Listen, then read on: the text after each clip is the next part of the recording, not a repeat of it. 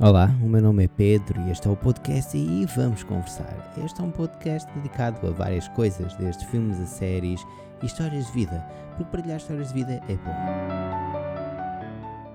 No episódio hoje vamos falar sobre a felicidade e antes de continuar o que vão ouvir é uma perspectiva pessoal e obviamente nem tudo se aplica a todos, não é? Se precisarem procurem ajuda especializada.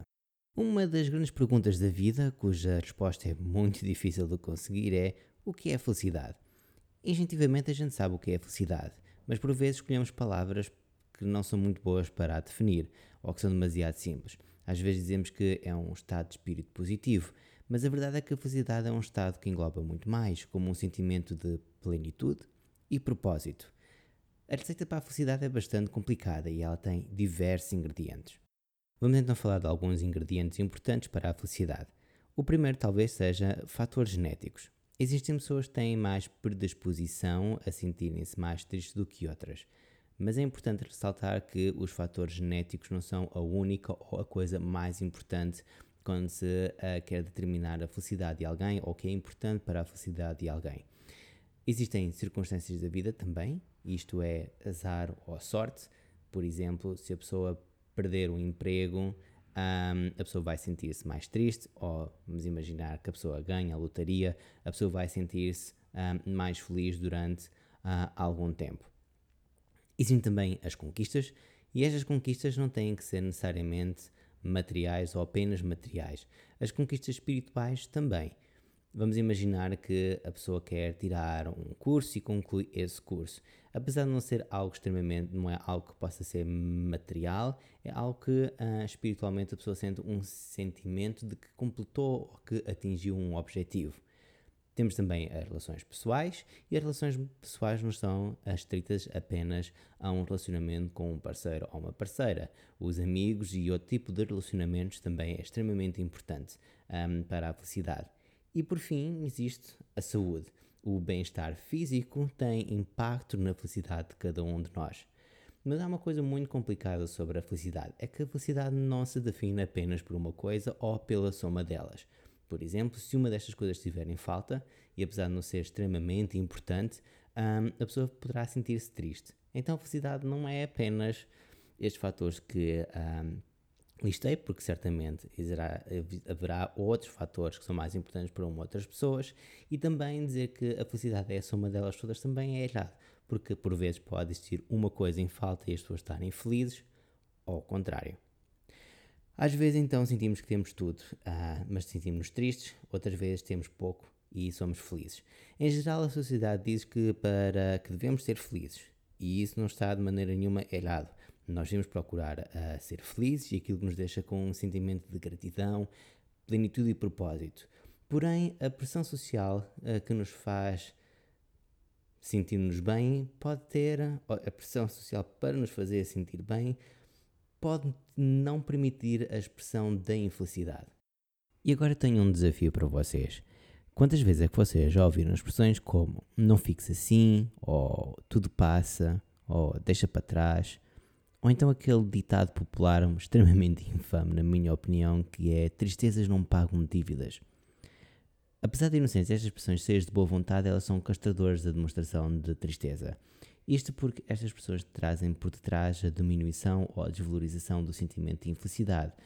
Isto, quando a pessoa diz um, não fiques assim, é dizer à pessoa basicamente que ela não deve sentir-se triste ou então a inutilidade do sentimento, quando dizem para a pessoa deixar tudo para trás, ou que as tristezas não pagam dívidas.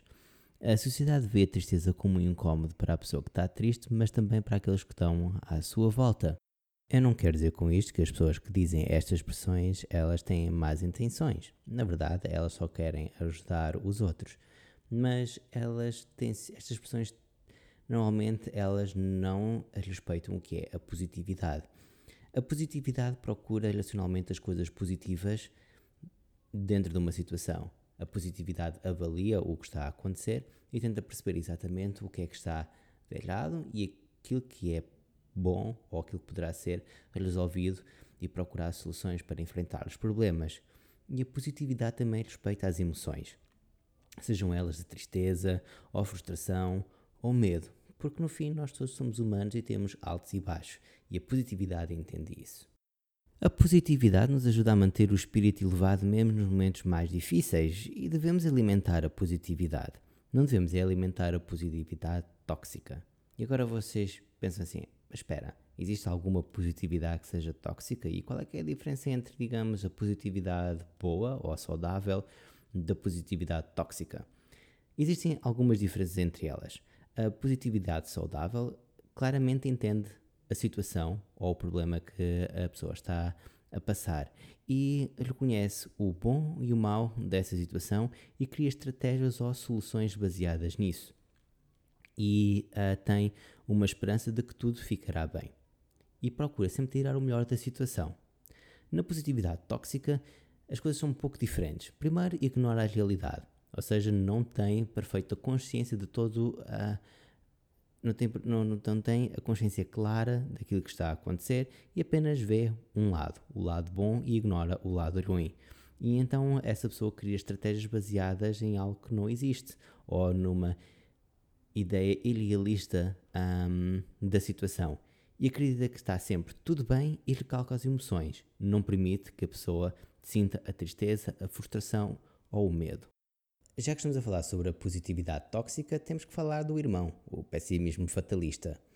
Eu nunca caí na armadilha do, da positividade tóxica, mas do fatalismo, ah, essa eu caí que nem um patinho.